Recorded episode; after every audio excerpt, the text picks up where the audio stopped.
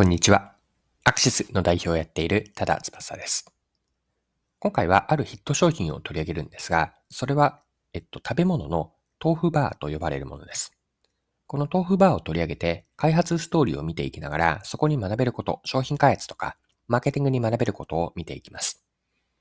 それでは最後までぜひお付き合いください。よろしくお願いします。はい。今回ご紹介したいのが豆腐バーなんです。で豆腐バーはセブンイレブンで売られている、えバーとあるように、うんと、バータイプの、えっと、食べ物、豆腐でできられ、作られたバーなんですが、この豆腐バーについて開発担当者の方を取り上げた記事を読んだんです。で今から記事一部抜粋して読みます。サラダチキンのように低糖質でワンハンドで食べられるスティックタイプの豆腐。2020年11月にセブンイレブン専用品として発売した朝彦豆腐バーは従来の豆腐のイメージを覆す形状を採用し、タンパク質 10g を効率よく摂取できるコンセプトが受け、1年で約890万本を販売するヒットとなった。アイデアの着想から商品化までの一連のプロジェクトを率いたのが、ブランドフォワード事業本部、事業、事業部長の池波義だ。はい。以上が日経クロストレンドの2021年の12月の21日の記事からです。で、この記事で興味深かったのは、豆腐バーの開発のきっかけでした。で開発のヒットにな、開発のヒントになったのは、豆腐業界への不思議からだったそうなんです。で、この部分、記事でどのように書かれているか見ていきましょう。池田氏は20年近く菓子業界で国内海外メーカーのブランドマネージャーを歴に、のど飴の担当だった際には、マスカットなどのフルーツ味を春夏商品として他社に先駆けて開発。味はハーブ味。売れるのは風邪をひきやすい冬場。そんな当時の常識を覆し、多彩なのど飴が年中買える素地を作ったのは自分だとの自負がある。2018年に朝彦に転職。次は食品のジャンルで何か健康に役立つ商品を生み出してみたいと考え、土地勘のない豆腐の世界へ飛び込んだ。転職したばかりの池田氏の目に映る豆腐市場は実に不思議なものだった。コンビニやスーパーに必ず並ぶポピュラーな食材であり、食卓に並ぶ機会も多い。その割に、ほとんどの人が関心を持たずになんとなく買っているからだ。人それぞれお気に入りのお菓子があり、メーカーが毎回新商品作りに渋知恵を絞るお菓子業界とは様相が違っていた。ただ逆にそこにチャンスが眠っていると感じた。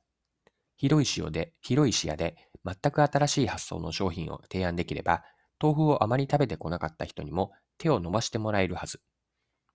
はい。以上が日経コルストレンドの記事からの引用でした。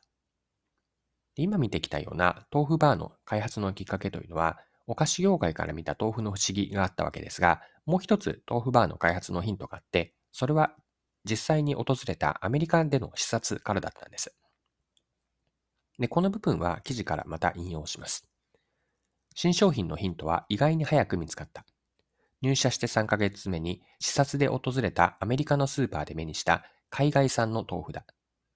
パッケージにはアルファベットで豆腐と書かれているのが日本の豆腐とは別物。スムージーなのに柔らかめのシルケン、ステーキ用には固めのエクストラファームといった具合に料理の種類別に硬さが選べたのだ。よく見ると、タンパク質含有量も全部に書いてあり、健康意識の高い食材として現地消費者は捉えていた。アメリカ人の豆腐の食べ方は多彩で、ナゲットのように揚げてバーベキューソースをつけて食べる人もいれば、細かくしてサラダにトッピングして惣菜の素材、惣菜の具材に使う人もいる。一方、日本人はといえば、冷ややっこや味噌汁の具材の用途が多く、実は日本人こそ豆腐が持つ魅力を食事で活かしきれてないことに気づいた。はい、以上が記事からです。豆腐バーの開発からは新しいアイデアを生むための学びがあります。結論を先に言えば、学べることというのは、アイデアを違うところから着想を得てみようと。これが学びだと捉えました。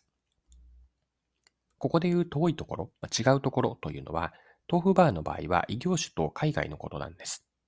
日本の豆腐業界から見れば遠い存在であるお菓子業界とアメリカだったわけなんですよね。この二つの、まあ、遠いところ、違うところから新しい豆腐の商品である豆腐バーのアイデアが生まれたわけです。お菓子業界の多彩な新商品や消費者はお気に入り商品があるとか、アメリカでのバラエティのある豆腐の売られ方、豆腐は健康食品という捉え方というのが、菓子業界やアメリカでは常識的なことだったんですが、こうした異業種、遠いところの世界では当たり前のことも、まあ、自分たちの業界、ここでは豆腐業界に当たりますが、豆腐業界では違ったわけなんです。このよそはよそではなくて、違和感は見逃さずに、むしろ積極的に取り入れたことが、豆腐バーという独自商品につながりました。豆腐バーの開発担当者の方、記事で見たように、かつてはお菓子業界で働かれていて、朝日購入社後にアメリカに実際に足を運んで視察しました。この2つには共通することがあると思っていて、まあ、自分で見聞きしている、自分で体験していることなんですね。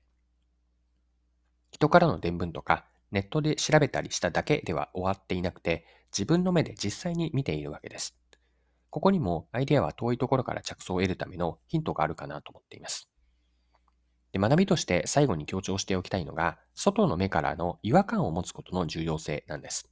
自分の業界、あるいは一つの会社や同じ部署に長くいると、その世界で常識的には良くも悪、常識に、その世界での常識に良くも悪くも染まってしまうんですよね。ここには弊害があると思っていて、新しい発想になかなかなりにくいことがあるんです。そうならないために、外からの目を持つことの、持つことというのを意識的にやりたいと思っていて、まあ、視野を広げて異業種の成功事例を掘り下げたりとか、畑違いの場所に訪れてみるのはどうでしょう。意図的に外の世界から自分のいる環境を眺めて、ちょっとした違和感を大切にして、そこから掘り下げていくと新しい発想が得られます。今回も貴重なお時間を使って最後までお付き合いいただきありがとうございました。それでは今日も素敵な一日にしていきましょう。